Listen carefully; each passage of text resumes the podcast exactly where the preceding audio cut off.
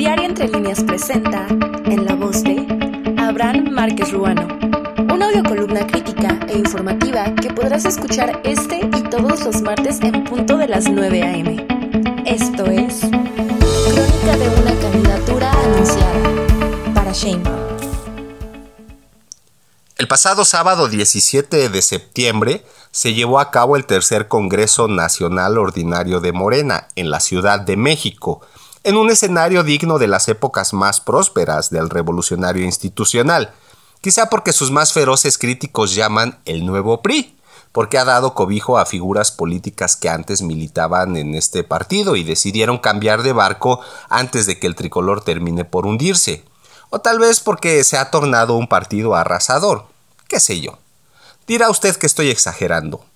De por sí la alianza Va por México estaba débil, aún con sus aliados, romper con ellos le resta posibilidad de ir cada quien por su lado en las próximas elecciones de 2023 y 2024.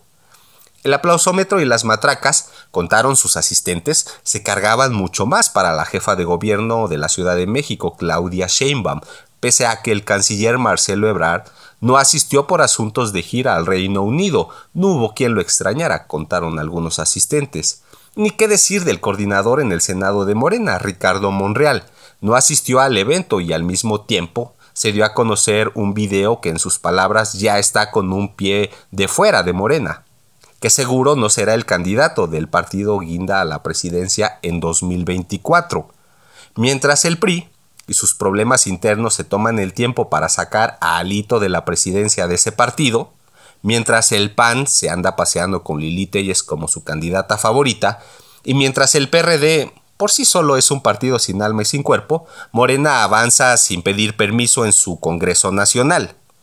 Si consideramos que el ruido de la aceptación y las cartulinas de presidenta, presidenta en el tercer Congreso del pasado sábado y las encuestas como método para la definición de la candidatura a la presidencia, Claudia Sheinbaum podría estar casi asomándose en la boleta de 2024. Así que si ustedes de los que suele hacer quinielas, este puede ser un buen factor a analizar. Pero tampoco puede confiarse porque en dos años todo puede suceder.